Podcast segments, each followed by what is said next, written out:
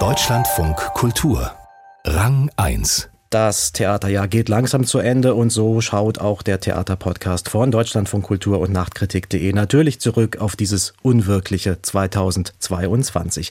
Neben den Gastgeberinnen Susanne Burkhardt und Elena Philipp ist diesmal die Kritikerin Shirin Sochitrawalla mit dabei und wir hören mal rein. Geht es euch auch so? Also ähm, würdet ihr das auch als ein begeisterndes, beglückendes Theaterjahr abspeichern? Also ich kann zumindest sagen, dass ich hatte ja auch eine dreimonatige Auszeit, da habe ich ja auch wirklich eine Auszeit vom Theater größtenteils genommen.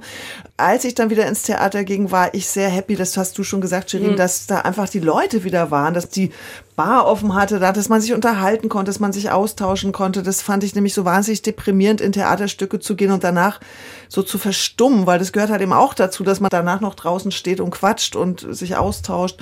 Das fand ich toll, dass das jetzt wieder ging und ich habe ein paar Sachen gesehen, die ich wirklich toll fand. Zum Beispiel Thorsten Lensing hat eine neue Produktion rausgebracht, Verrückt nach Trost. Ich liebe das fast eigentlich immer, was der macht, weil das so unglaublich menschlich und warm ist und natürlich die Schauspieler oder Schauspielerinnen, mit denen er arbeitet, so extrem gut sind. Das ist eine große Freude. Ich weiß nicht, also es war jetzt kein so mega dichtes, reiches Theaterjahr vielleicht, aber ich habe sehr viele schöne Momente auch gehabt.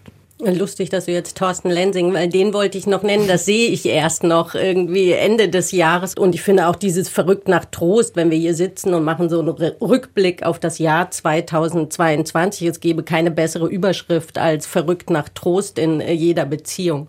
Also, aber ob es so ein starkes Jahr, also als ich diese, so meine Notizen durchgegangen bin, habe ich jetzt eigentlich nicht so mörder viele Highlights gesehen, sondern ja, es war eher so, wie Susanne das auch beschrieben hat, dass man froh war, dass es wieder so anläuft.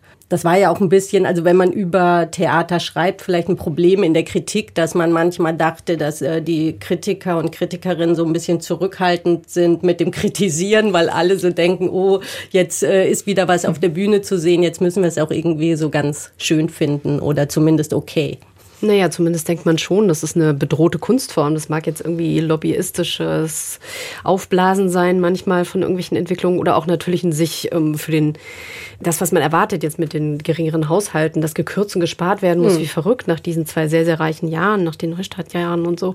Das ist ja jetzt auch neulich schon passiert. Ne? Der ähm, vordarstellende Künstler, der schrieb, sie sind jetzt so runtergekocht wieder, dass sie eigentlich bei der freien Szene all das, was sie an Instrumenten aufgebaut haben, wieder komplett einstampfen müssen. Also da ist ja auch viel viel Hektik im Betrieb, ja, viel absolut, ähm, ja. Erwartung, dass es irgendwie nicht so weitergehen kann. Und da hast du schon recht, Shirin, dass das bestimmt irgendwie durchschlägt, ne? dass man denkt, uff, ähm, wer weiß, ob es das in der Form noch so gibt. Der große Jahresrückblick im Theaterpodcast von Deutschlandfunk Kultur und Nachtkritik.de. Neben den drei Gehörten auch noch mit Stimmen von Claudia Bauer, Volker Lösch und Florentina Holzinger. Jetzt überall, wo es Podcasts gibt.